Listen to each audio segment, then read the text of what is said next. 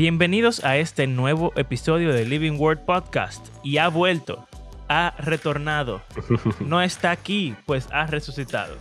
Estoy con mi compañero Abraham Sánchez. Y en el día de hoy Saludos. vamos a hablar de un tema hermoso, de algo lindo. Algo que todos queremos y quizás todos tenemos. Bueno, quizás hay gente que no tiene y debería buscar. Hablaremos, Quizá creemos que tenemos, pero no pero realmente no.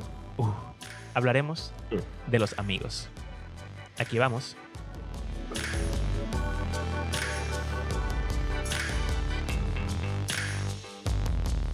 El hombre de muchos amigos se arruina, pero hay amigo más unido que un hermano. Dice esa ruina. Lo que pasa es que la reina Valera lo dice diferente.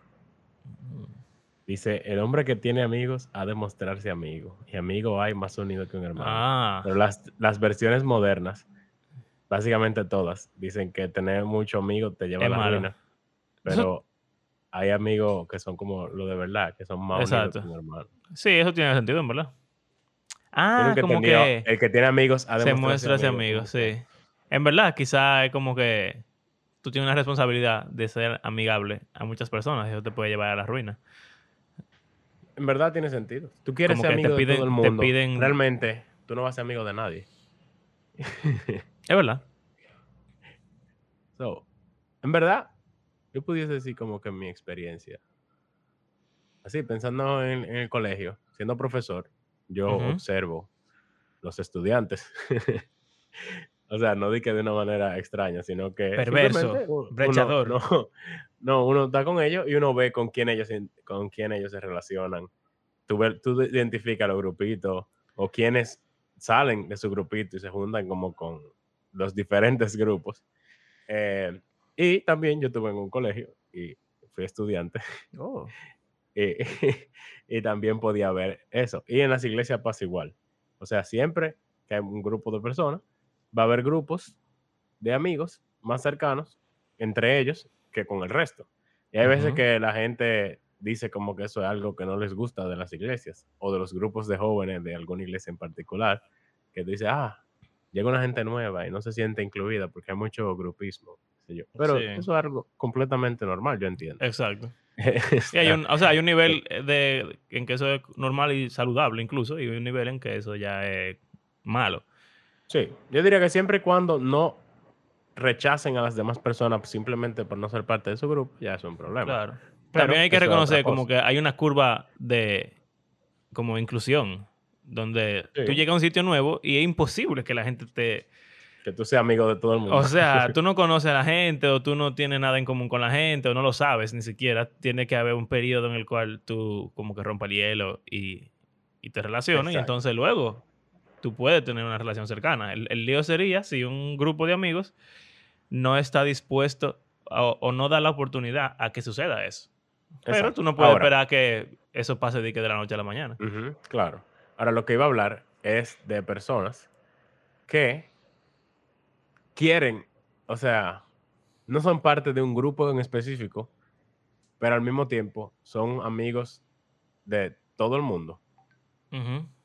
Pero resulta que quizá durante el periodo escolar, esas personas sí hablan con todo el mundo. Hablan con todo el mundo, no sé cuánto, y creen que son amigos de todo el mundo. Sin embargo, se acaba el colegio y solamente los grupitos, algunos grupitos, tienden a permanecer. Permanecen, sí, exacto. Y esos que eran amigos de todos, pero no eran parte de ningún grupito, Se fuñen. de repente se quedan sin ningún amigo del colegio. Y tú dirás como que, wow, el que entendía que era amigo de todos Sí. se quedó solo y los otros siguen juntándose, siguen viéndose. Y eso, como, no sé si es lo que tiene que ver con ese pasaje, de que tú no hiciste ninguna relación profunda con ninguno de esos, sino que tú tenías relación superficial con todos a la vez. Y al momento, del- en el futuro, se arruinó, quedó solito. Pero los otros, que tenían amigos más unidos que un hermano, permanecen. ¿Será Yo eso? creo que. O sea, tiene sentido. ¿no? Algo No- parecido. No estoy diciendo que no sea así. Eh, simplemente cuando yo lo veo, pienso que quizá es como el querer, o sea, está esa persona que es como amigo superficial de mucha gente. Pero entonces hay otro tipo de personas que son las que como que se esfuerzan por hacerse amigos de las personas. Y entonces eso es una carga, porque tú tienes que tratar a las personas de una forma específica. Entonces como que si tú tienes muchos amigos, uno te va a pedir dinero, otro te va a pedir tiempo, otro te va a pedir tal cosa. Mm, sí. Como que tener muchos amigos significa, y sobre todo esos amigos Es superficiales, insostenible. que, exacto, tú no vas a poder tener una relación saludable con ellos. Vas a una, vas a una vida como que, exacto, insostenible. Porque Sí, porque tú tienes que eh, ser yo amigo de ellos. un video, un video recientemente en un canal que se llama In a Nutshell. Ujú. Y estaba hablando de que el video se llama como que ¿por qué eres soli- estás, soli- estás solo? Eres solitario. Y cómo hacer amigos. Hmm. Y decía que a medida que crecemos, se nos hace más, o sea, nos vamos dando cuenta, la mayoría de la gente, no es para todo el mundo, obviamente, de que cada vez tenemos menos amigos. Y hay gente que si se pone a pensar como que prácticamente no tiene amigos ya.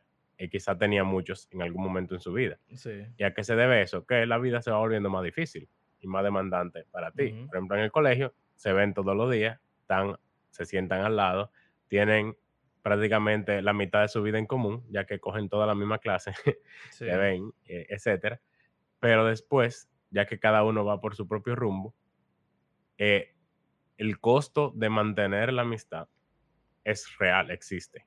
Y si tú no pones de tu parte, y el otro también, de mantenerla, entonces se va perdiendo hasta que eventualmente desaparece. O sea, lo único que queda es los Sí. recuerdos que tuvieron de que eran amigos, pero no ya de que lo son en el momento. Entonces decía eso mismo, de tú pudiese pensar en eso como una, una moneda, un currency, de que, Sí. o sea, eh, cuesta realmente algo. Y es más fácil uno ponerse a ver redes sociales, poner vi- video o serie y acotarse en su cama y no hacer nada, porque ya uno está harto de la vida, de todas las responsabilidades que tiene, que dedicarle el tiempo y el esfuerzo a, Relaciones. a- o sea, a relaciones, a mantener y a fortalecer relaciones, que realmente, aunque vale la pena, como que en, su- en la mente uno no lo, no lo tiene tan pendiente y después cuando uno se ve solitario es que dice, ah, No, y también, no, no solamente que, que, como que no o sea, es que uno, yo estaba dando una clase el otro día en el colegio de, de economía, de que cada vez que tú haces una transacción, tú estás entregando dinero, pero tú estás recibiendo satisfacción a cambio. mm, Eh, cuando tú compras un celular, por ejemplo, tú estás dando dinero, pero tú estás recibiendo, en teoría, tú estás recibiendo más satisfacción que el dinero que tú estás dando. Porque si no, si tú no, lo compraras. Exacto. Pero mientras más pasa el tiempo, o mientras más tú compras el mismo objeto, por ejemplo, si tú, tu comida favorita, tú te la comes hoy, súper feliz, pero mañana ya como que, ok, en- si tú te la comes cinco días seguidos, ya tú no la vas a querer. Porque eso se llama el principio de, de utilidad marginal, eh, de disminución de utilidad marginal. Que mientras más tú usas algo en sucesión, más inútil se vuelve porque te da menos satisfacción. Eh, entonces, No debería pasar con la gasolina y yo dejar de comprar. wow, ok. Entonces pasa La con las relaciones. Semanal. Eh, sí. Eh, en una relación, tú tienes que invertir, como estás diciendo. Pero Sí. en este caso no es dinero. Bueno, a veces sí, pero es como esfuerzo, tiempo. Y tú quieres también descansar o tú quieres, no sé, vivir la vida en otras áreas que no son esa amistad. Pero veces entonces, tú quieres que inviertan en ti y tú consideras que no inviertan en ti porque tú invertí en otro. También, sí, también. Como que tú ves, o sea, tú ver que tus esfuerzos son en vano, ya que como que El a la otro otra persona no- no le interesa. exacto. Entonces eso es, eso es fuerte. Y tú puedes decir, ah, pues no voy a tener amigo entonces. Aunque uno no lo diga así, Sí. pero o sea, puedes llevarlo a eso. Bueno, entonces lo que estaba pensando es que cuando uno se casa, las amistades se vuelven más complicadas. Porque tú tienes una persona que es una relación o sea, la amistad suprema, vamos a decir. Debería. Entonces, bueno, sí, debería ser. Entonces tú trabajas y tú tienes una vida y entonces tú tienes que dedicar el tiempo a esa amistad primero que a las otras, en teoría. Entonces, en mi caso, yo estaba pensando, bueno, yo trabajo. Eh, llego a mi casa y trabajo también en tutoría o los videos o lo que sea. También volví al jiu-jitsu dos veces a la semana. Eso me toma, qué sé yo, dos horas de- del día y me cansa muchísimo. Eh, los sábados, ensayo de la iglesia. Los domingos, iglesia. Entonces, en el tiempo Ujú. libre que me queda, ese tiempo yo tengo que decidir cómo invertirlo. Claro. Y por lo regular, también tengo a Nicolás, que es una Esa es otra relación de importante. en verdad. chupar tiempo y energía y vida. Entonces, el tiempo que me queda, yo tengo que decidir cómo usarlo. Y por lo regular, yo voy a preferir emplearlo en Carla.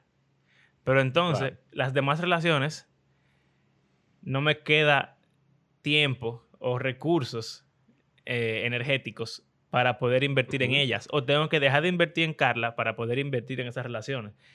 Entonces, la vida es así. Mientras más tú creces, eso fue lo que tú dijiste, básicamente, tú creces, la vida se llena de más cosas, entonces tú tienes menos recursos para mantener diferentes relaciones o muchas Y relaciones. hay algo que se da que sumamente común, que cuando la gente se casa, comienza a relacionarse más con gente que está casada. ¿Por qué? Porque no son amigos solo de que tuyos, sino que son amigos de Mario y Carla como pareja. Exacto. Y generalmente son otra pareja. Y después cuando la gente tiene hijos, normalmente se junta con gente que tiene, Tiene hijos. ¿Por qué? Porque eh, otra cosa importante en las amistades es que tenés cosas en Cosas en común. Exacto. Eh, sumamente importante. Entonces, uno busca gente porque tú quieres que tu niño se relacione con otros niños. Entonces, oh, otra persona tiene niños, vamos a relacionarnos con ellos para que los niños jueguen, por ejemplo. Exacto. ya. Tú te relacionas con el adulto, el niño se relaciona con el niño, el, el marido se relaciona con el marido y la esposa con la esposa. Exacto. En verdad, antropología, estudios sociales y cosas. Es sumamente puede, interesante. que, puede que sea más interesante de lo que uno ve en el colegio. Sí, realmente sí. Eh, bueno, entonces, eso hace también que la gente se sienta mal. Porque Claro, no se da cuenta de que las amistades rotan, simplemente. Sí. O sea, en un sentido, yo cuando comencé a, o sea, a juntarme más con Judy, ma- ma- pasar más tiempo con ella, yo descuidé las otras amistades, pero es por eso que tú estás diciendo. Mi prioridad Cambió. era Judy. Entonces, ya eh, llegó un punto en que me dejaron de invitar a otras actividades que yo iba, porque yo siempre decía que no. No, o sea, yo siempre decía que no porque me iba a juntar con Judy. Entonces, Mm, o sea, como que el, el grupo con quien yo me juntaba fue cambiando, sí. porque ya yo no era solo yo, sino Judy y yo. Entonces, cambió, la dinámica cambió. Sí. y es, eh, es difícil. Bueno, Pero- entonces tomando eso en cuenta, como que hay que considerar el cuáles relaciones son valiosas para uno y buscar la manera de invertir suficiente en esas relaciones para Yo que se mantengan en un estado saludable. Que algo importante es que algo que uno hace por defecto, de tener relaciones con las personas con las que uno interactúa en su día a día por defecto. O sea, tú dices, tú vives con tu esposa. O sea, que por defecto tú tienes que relacionar con ella. Hay gente que no se habla aunque vivan en la misma casa, pero eso no es lo normal, lo ideal, vamos a decir. Sí. Pero, por ejemplo, normalmente la gente tiene amigos donde estudia o donde trabaja, la iglesia en la que se congrega, las actividades extracurriculares eh, a las que va. Esa es la única forma de hacer amigos, realmente. En Exacto, lugares. porque si no, es lo que tú dices. Yo no tengo tiempo. Yo estoy en el jiu en el colegio, con Carla, con, con Nicolás. Si yo no, o sea, si yo trato, que aparte de eso, como que crear una amistad y, y- y mantenerla sin nin- ninguna actividad por medio, Ujú. se hace muy difícil y cuesta arriba. Entonces, eso es algo que también depende de la persona, porque tú puedes trabajar en un sitio y no hablar con nadie y sentirte solo, Sí. porque no llega a formar relaciones, por diferentes razones. Y Eso puede pasar en las iglesias también, que fue Sí. parte de lo que dijimos por lo que íbamos a hablar de esto, de De los amigos. que en teoría, si tú vas a una iglesia con una persona, tú la vas a ver regularmente, tienes cosas en común porque los dos son cristianos. Sobre todo si sirven en, en, en ministerios, en el mismo ministerio, pero no necesariamente. O simplemente cuando están en la misma iglesia ya hay experiencias que, se- que están en Eh, común y exacto. pueden hablar de eso. Sin embargo, hay gente que dentro de su iglesia se siente solitario y sin amigos. Aunque tengan la iglesia en común y Ujú. la misma fe, mismas creencias, como que no hay y no, no hay una relación. Entonces, hay gente que así que vive por la vida. Tiene Sí. no, tiene, no tiene amigos ni en el trabajo, ni en la iglesia, ni en ninguna otra actividad, quizá en su casa. Pero entonces, como que- ¿qué es lo que pasa ahí? Yo creo que hay que estar conscientes de que muy probablemente el problema sea esa persona. ¿Es posible?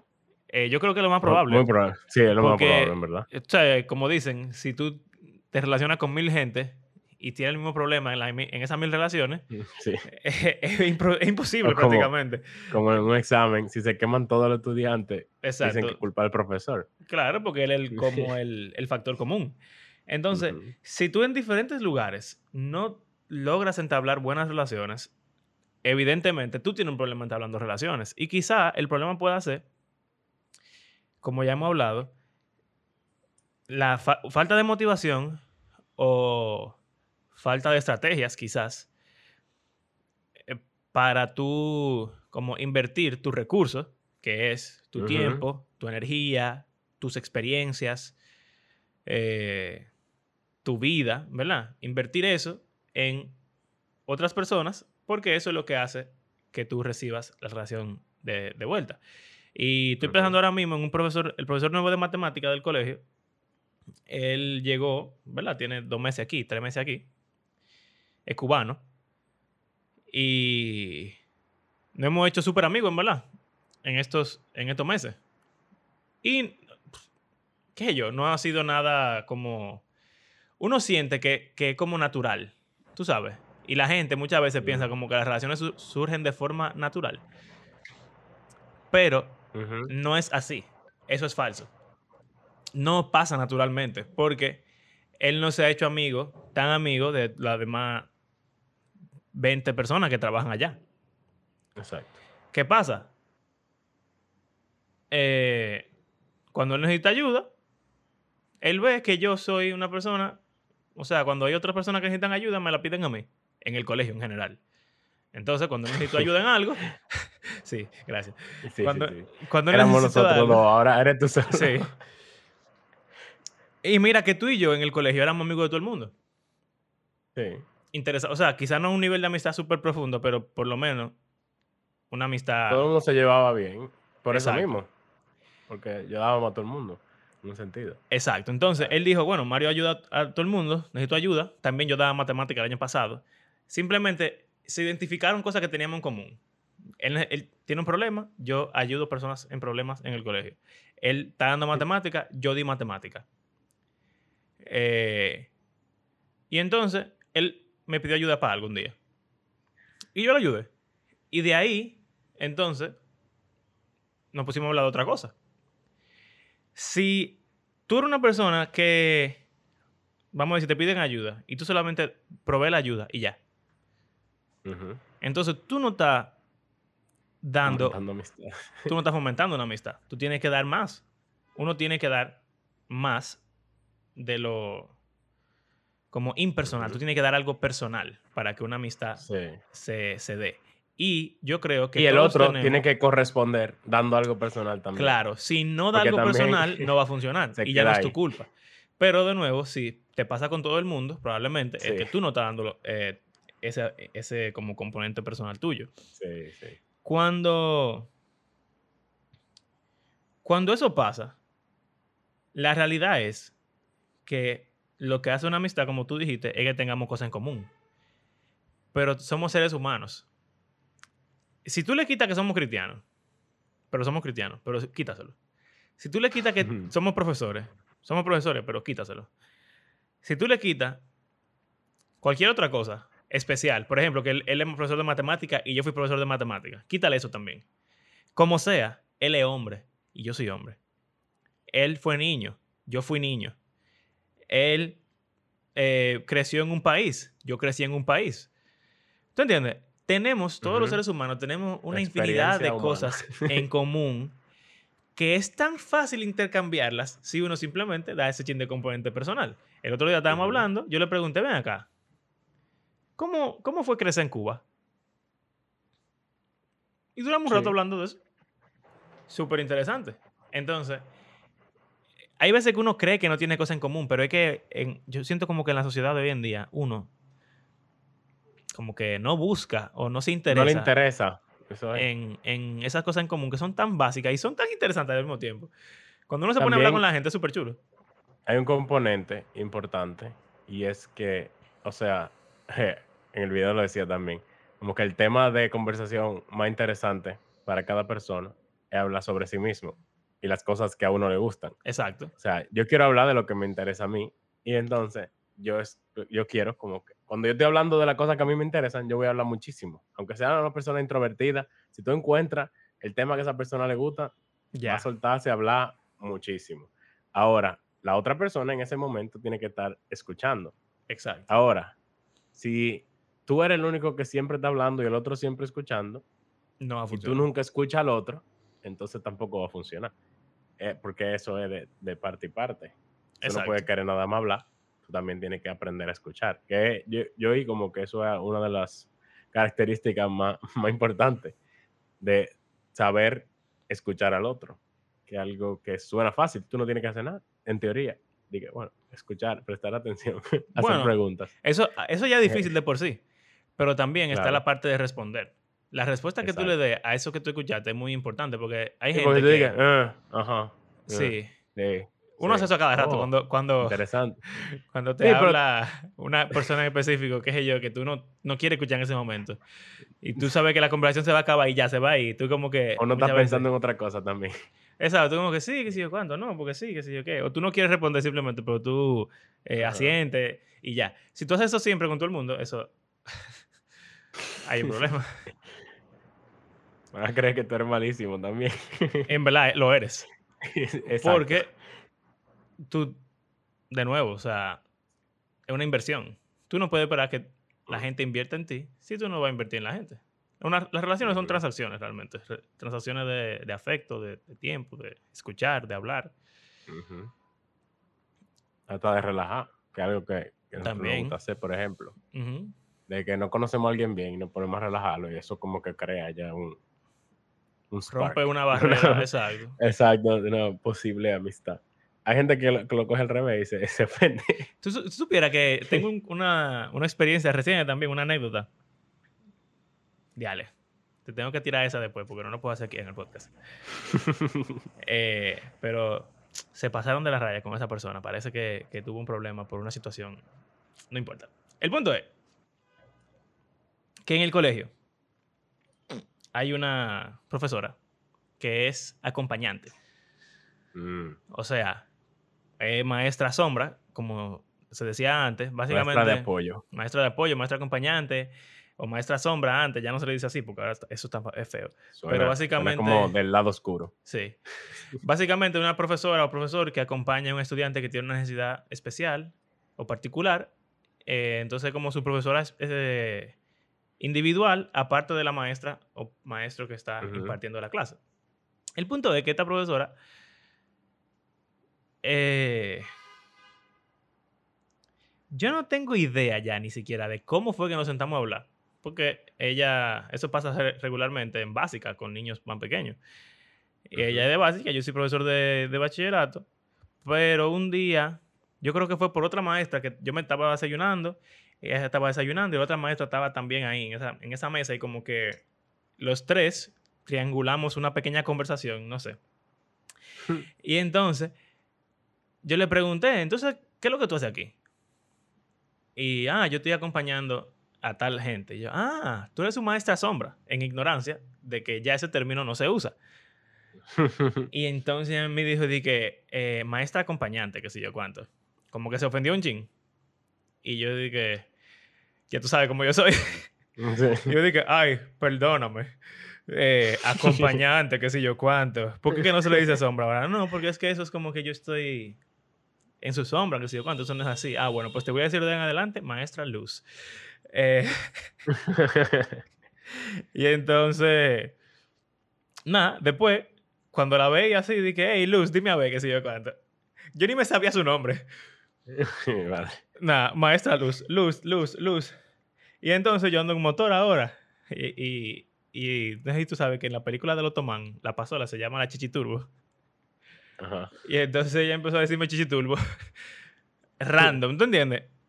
Como que eso ni siquiera fue algo personal. Simplemente fue una forma de invertir en algo jocoso y hacernos sentir bien y ya se entabló una Ujú.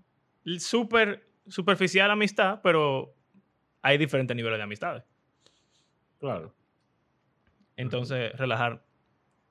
Y yo no hace eso con los estudiantes también. Algunos. Ahí, ahí hay que tener cuidado, obviamente, porque uno es Sí, se- y ellos se no ponen a llorar. niños. Pero hay veces que uno consigue como entablar cierta relación de aprecio de parte de ellos a nosotros y nosotros a ellos, cogiéndonos con alguna característica en específico que tengan. Sí, A- o- hasta, hasta el nombre que tengan. Que no diga, pensando en una que tú le dices, eh, ah, su sí. nombre. Zorrillo. Ah, bueno, también. Ah, Está, está una que, se- que su nombre suena como ella. ah, Y sí, sí, entonces sí. tú le sí, dices sí. her. Sí, sí, es verdad, es verdad. Entonces, Sí, es son algo pequeño, pero como que es algo. Es pequeño, pero al mismo tiempo es como grande, en cierto modo. Porque la gente Ujú. no, asu- no vive haciendo eso. Entonces, eso es una forma. Ujú. bast- Ese, yo creo que bastante efectiva. Sí, yo tengo un estudiante que es zurda y yo me puse a relajar a la que era zurda, no de una mala forma. Y entonces, eh, ya, yo le digo a zurda ya. Y entonces, Sí. eso se volvió ya como un chiste del curso completo. Que todo el mundo le dice la zurda. que. Nadie le decía así. O sea, ella está en su último curso de secundaria. Y en su vida entera no le habían hablado así, pero ahora el curso entero le dice la zurda. Eh, y fue algo así de, de un día que yo Tú sabes que cogí por preguntar. el mundo tan sensible como está ahora, eso suena como horrible, como que tú estás propiciando el Sí. bullying. Pero eso no funciona así. Eso no funciona así en lo Al absoluto. contrario, ella se siente especial porque es la única. Claro, y no lo hacen de forma negativa. Entonces no, es algo. no hay con intención de divertido. hacerla sentir mal, obviamente. Ni se recibe así. En el colegio llegaron dos niñas japonesas y tenemos un relajo armado. Buen. Cuando se van, la, la van a buscar. Yo me paro así y, y le hago una, una, una Una reverencia. reverencia. Ya tú sabes los boches que a mí me han echado por hacer eso. Pero es un relajo. El otro día cumplió año una. Y entonces, cuando le estábamos cantando, hicimos así, de que aplauso chino. Todo el mundo aplaudiendo chino. Eh, ¿qué cosa hay más? y en verdad, es una forma de relajar y de incluir a gente que son nuevas. Y ahora tienen una súper relación con todo el mundo en el colegio. No por eso no es Exacto. solamente, pero es uno de los factores que ha ayudado. Entonces, yo creo que para ahí ya, ¿verdad? Sí. Yo creo que es importante también. Las relaciones humanas son complejas, pero al mismo tiempo súper sencillas. En verdad, sí. Y yo creo que algo que ayuda a como ver lo sencillos que son dentro de la complejidad es ver que hay diferentes niveles de relación, que ya como que lo hemos dicho, pero, o sea, tú puedes ser, en inglés tienen como un nombre específico. Tú puedes ser acquainted eh, con alguien, como que conocido. Conocido. Tú puedes ser después como... eh. Como el nivel de compañero, tú sabes, como que tienen una relación Mm, porque ujú. están en un mismo contexto, compañero de curso, compañero de trabajo, compañero de actividad, no son amigos, pero comparten eso en específico, entonces ya no solamente se conocen, Ujú. sino que tienen alguna cosa que los ata, algún vínculo. Después, Ujú. tú, te puedes ser, tú puedes ser amigable hacia la persona, que es que estamos en el contexto específico, pero entonces nos tratamos de una forma agradable, que no significa que somos amigos. Uno dice que somos amigos, ¿sabes? Pero no somos de que amigos. Sí. Como ese amigo más unido que un hermano, no. Somos simplemente amigos. Ay, bien. Desde que el- se, son probables, son esas amistades que desde que se rompe el contexto en el que se encuentran, se, Exacto. se, se pierden. Pero tú te lo encuentras en la calle después otro día y, se, y es agradable. Sí. Por ejemplo, tengo, yo diría que es una relación que a veces uno tiene como profesor con los estudiantes. De que Exactamente. ellos no son realmente mis amigos, pero uno lo, o sea, uno lo Somos quiere, ellos, amigables. ellos quieren a uno y salen del colegio y uno no vuelve a saber de ellos. Exacto, Pero un día uno se lo encuentra y ellos van y te abrazan y te dicen, ah, ¿cómo estás? ¿Qué sé yo? Y Exactamente. bien. Y entonces después está la amistad. Ya cuando tú eres amigo de una persona, ¿verdad? Eh, Exacto. comparten muchas cosas, no sé qué, y quizás puede haber otro nivel que son los best friends, que es quizá eso del amigo close unido como un hermano. Eh, pero está, eh, es interesante que esa, esos diferentes tipos de amigos que tú estás diciendo, yo lo he visto representado como una pirámide también. Tú tienes más, lo que más tú tienes Claro, es personas que tú conoces quiénes son. Después de ahí, compañeros. Después de ahí, friendly. Después de ahí, los amigos. Después de ahí, amigos cercanos. Son pocos. Amigos cercanos son menos de, de cinco. Como cinco, exacto. Sí. Y después también yo he visto como que ponen a tu pareja como en el número uno, que es una sola. Debería, sí, O exacto. sea, solo una persona ocupa ese pareja. rango de la amistad Supremo. más cercana y en más niveles, que te conoce más que cualquiera. Ujú. ¿Por qué? Tú vives O con sea, exacto. ella. en teoría debería ser. Pero así. no. Exacto. Entonces, bueno. Sí, exacto. Entonces, ¿Por qué hablamos de todo esto?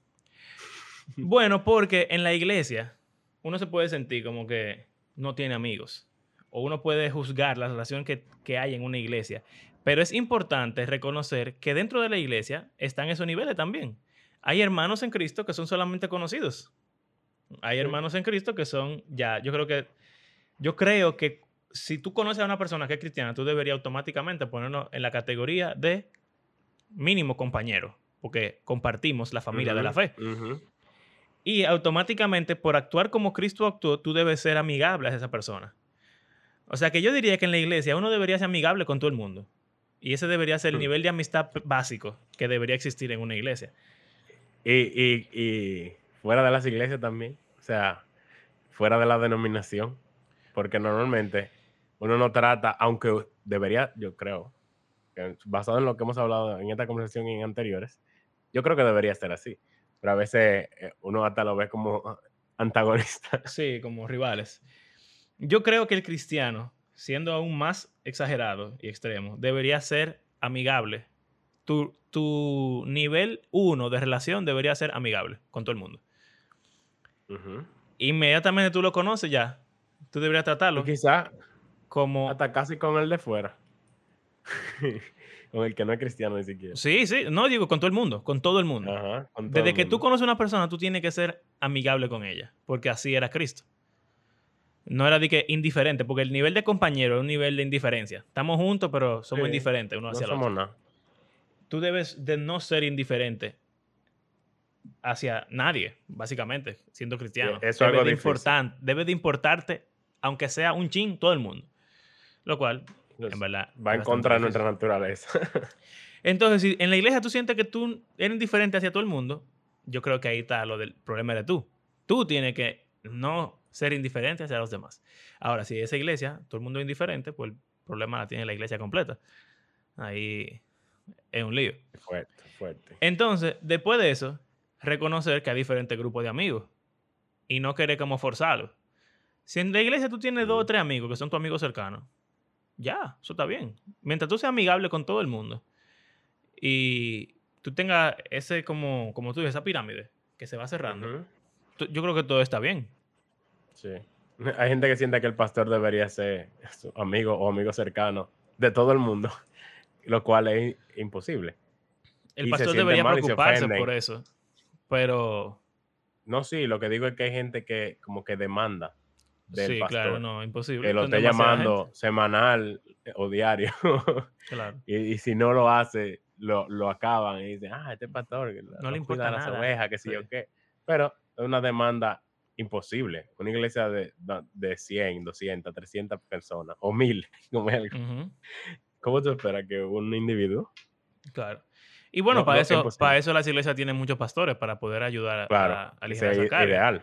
Pero en ese caso también, bueno, en mi iglesia, que son tres pastores y medio ahora mismo, eh, es evidente. Hay gente de la iglesia, por los grupos pequeños, Cada pastor como lidera un grupo Tiene pequeño. su, su, su rebaño. Sí, es verdad. Y a mí eso es fantástico, men. Porque tú lo puedes ver en la iglesia como nosotros nos relacionamos entre toditos, pero realmente hay como una... Cada quien como que tiene su, su confianza especial con uno de los pastores. Sí. Y eso es súper bueno porque Eso ayuda a los bueno. pastores. Y que la gente es diferente y cada pastor es diferente. Exacto. Entonces, eso ayuda a todos. Y bueno, Eh, nada. O sea, yo creo que uno debería de intentar como... De verdad intentar invertir en las relaciones amistosas de la, con la gente de la iglesia, definitivamente. Y para eso también hay que ir a la iglesia. Así que si tú eres de la gente que solo ve la transmisión, imposible que tú tengas amigos de la iglesia Claro. si tú no sales de tu casa. Y a las otras actividades. Si tú eres También. joven, ve al grupo de jóvenes, ahí tú vas a Por encontrar ejemplo, eso que tú dices es de grupo pequeño. O sea, la gente Exacto. que asiste al grupo pequeño tiene una relación más cercana que la gente que no va. La gente que va al grupo de jóvenes tiene una relación que no tiene la gente que solo va el domingo en la mañana. Entonces, eso es parte. Para tú ser parte, tienes que integrarte. Participando en todo lo que se hace, pero también poniendo de tu parte. Eh, creo que es un tema importante y que en estos tiempos, como uno tiene acceso a la tecnología y a comunicarse remotamente o a distancia o por mensajes, uno cree que porque uno está en 20.000 grupos de WhatsApp o de no sé cuánto, uno tiene muchos amigos, pero eso es completamente falso a veces. Claro. A 100%. veces, no- por no decir siempre. Eh, Sí, y siempre. deberíamos procurar tener amistades reales en persona. Ujú. Y una última cosa que quiero decir, ahora que tú dices eso de WhatsApp y pensando en los grupos y en la iglesia y todo eso, yo creo que es importante también dos cosas. Uno, no, no querer forzar las amistades. Tú puedes, tú inviertes en ellas, pero tú no las puedes forzar. Si, pensando en eso del colegio, tú eras muy amigo de alguien en el colegio, pero estudiaron cosas diferentes y ya cambiaron sus gustos, simplemente uno cambia. Ujú. Tú puedes querer mantener la relación y mantenerla, pero la relación nunca va a ser igual, porque ya no tienen tanta cosa en común. Entonces hay que saber como que las relaciones pueden, pueden evolucionar para bien, en el- o sea, crecer o decrecer. Y eso no es bueno o malo. Uno, uno cree como que uno tiene que ser amigo de todo el mundo. Cuando uno está en un grupo de WhatsApp o hay un grupo de amigos, la gente cree como que todo el mundo tiene que tener el mismo nivel de amistad con todo el mundo. Eso no es así, es imposible. Y hay mucho celo también. Ah, pues entonces él es más amigo de él que mío, entonces como que Y eso es se verdad. siente mal. Pero es que tú no te puedes sentir mal. Tú tienes que saber, tú eras más amigo de alguien que de otra gente. Entonces, al mismo Jesús, tú sabes que estaban los 12 discípulos y estaban los tres, que él- estaban, exacto. Juan, Pedro y, y Jacobo. Entonces, eso es inevitable. Siempre va a haber alguien que te cae mejor que otra persona.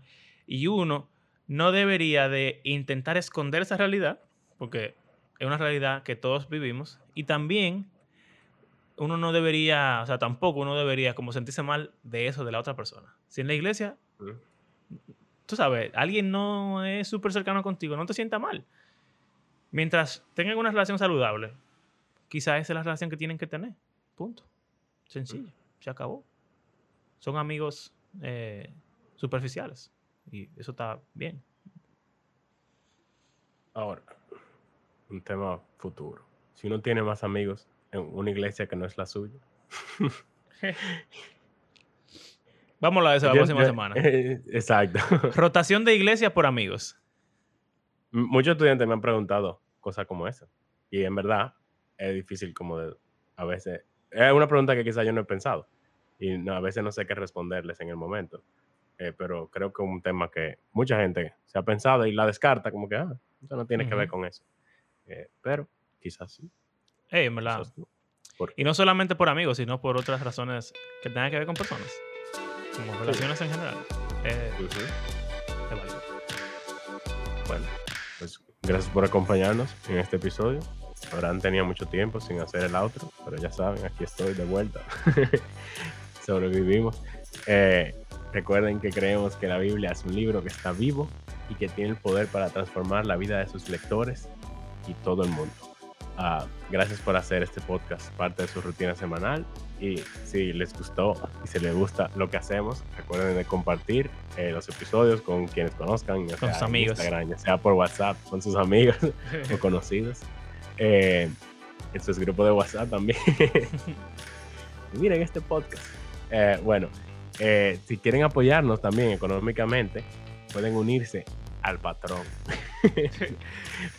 ¿Lo vamos a ver hoy al patrón? Ah, es verdad. Sí, Bueno. está aquí. Mírenlo ahí. Eh, a través de nuestras plataformas de PayPal o de Patreon. Y será hasta la próxima. Hasta luego.